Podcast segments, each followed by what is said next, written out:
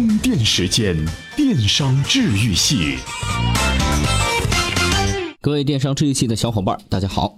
说到互联网 O2O 啊，我相信很多人都有过这样的经历：好不容易可以在家休息一天，不想化妆，不想换衣服，不想出门，一个手机啊就能搞定一切。肚子饿了，一个电话，外卖送到门口；想换个指甲，手机点一点，美甲师上门服务；爱车要洗了，手指动动，洗车的就上门了；看到欲罢不能的衣服，手指动动，快递就送到门口。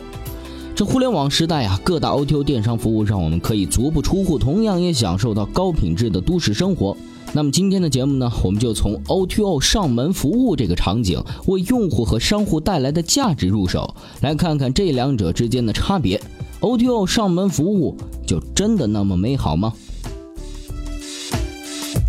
充电语录。创业是一件高风险的选择。据统计，在中国创业失败率高达百分之九十五。你是不是适合创业的少数人呢？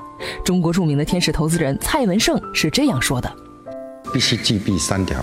嗯，第一，他是真的很喜欢去干这个事，而且是有做好心理准备要去承受很多的很多的挫折。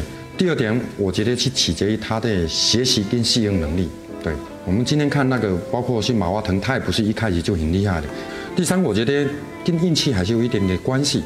因为如果一开始很多人都看到这个行业，看好这个东西，一定会有无数人的竞争，反而这个市场就不会出现真正的强者。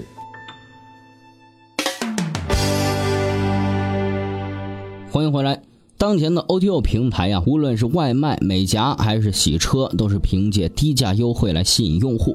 正如我们所知道的，这在平台推广前期很有用，但是长期的烧钱行为并不利于 O T O 的良性发展。那既然 O T O 的上门服务为了用户提供了便利，节省了大量的时间，用户是否该为时间价值来买单呢？大家都知道哈，在同样的时间内，服务提供方的员工所能服务的用户数量显然是到店模式多于上门模式。至于是怎么得出这个结论的哈，在此我们就不做分析了。如果我们希望把上门服务当成一门生意，而不是一门慈善事业，就必须要考虑员工的产出效率，也就是所谓的 ROI，即投入产出比。这呢是由市场经济的性质决定的。举个例子，手机换屏。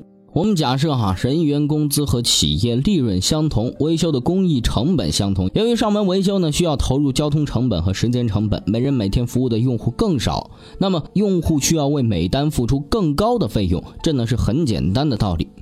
再来看洗车领域哈，一般的洗车门店不办卡，单次价格是二十到三十块钱，冬季除外。你随便打开一个洗车应用，单次价格也在这个范围。哎，问题就出现了，上门洗车的用户客单价并没有高出门店价，用户没有为计时路上付出的时间来买单。根据市场经济规律，就导致了一个必然出现的现实结果：上门服务和到店服务相比，服务品质大多劣化。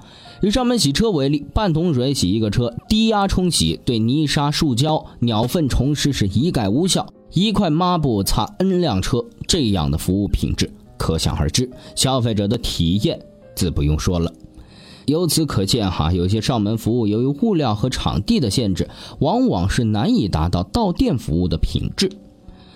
Oto 上门服务在给消费者节约时间、提供便利的同时，其实还牺牲了高毛利服务和商品的销售机会。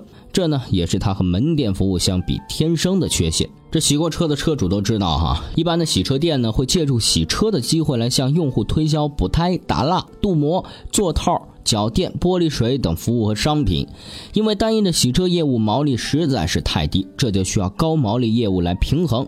这种用低毛利甚至负毛利产品引流、高毛利产品转化收入的模式，在线下线上早已被验证了无数次。不管是阿里让商户免费入驻淘宝再收推广费，还是腾讯通过游戏道具收入转化免费 IM 用户，亦或是百度做竞价排名广告等等等等，本质上和家乐福、沃尔玛常年把大可乐卖到四块五是一样的价格。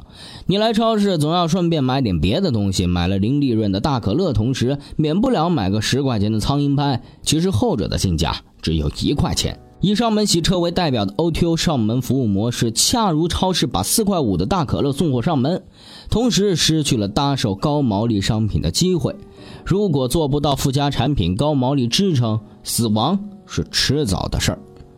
哎，听到这儿啊，肯定有人要反驳了：上门服务可以节省门店租金呢，这是很大的一部分开支呀。对于这样的想法，只能说 too young too simple。很多上门服务号称免去了门店租金，于是可以做到低价让利于消费者。对于这种思路，你节约的门店租金，但是难道你们的用户流量是天上掉下来的吗？门店租金本质上就是线下商户的流量费用，门店的租金由其地段和面积决定，地段和面积则决定了到店人群的流量。将门店去掉，进行 O2O 上门服务，则节省出来了门店租金，但是仍然要用于各种网络推广的流量和人工费用，以及服务人员的交通费用。这样综合算下来，和线下的费用半斤八两，甚至更为夸张。而且，上门服务业务的企业同样需要办公、培训、客服、设备存放的办公场地，租金是比门店低，但是成本仍然不可忽视啊。对于这样的美丽陷阱，很多人都视而不见。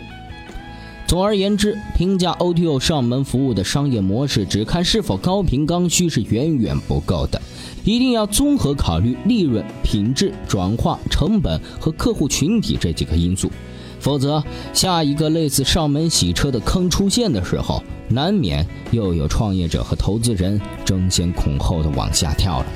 好了，接下来来看看今天的关键词。今日关键词：充电时间。今日关键词是并购。近日，阿里巴巴宣布将用数十亿美元全资收购优酷土豆，其兼并路线图日益清晰，连刚合体的美团、大众都要一网打尽。阿里巴巴四处兼并的真实目的到底是什么？想知道真相的小伙伴，今天呢可以到充电时间微信公众号后台回复“并购”，就可以知晓答案了。另外，充电时间栏目呢最新推出了充电书局首期格拉德沃尔系列和耳朵的痛点两大会员专属活动，希望大家多多支持。好了，感谢您的收听，我们下期再见。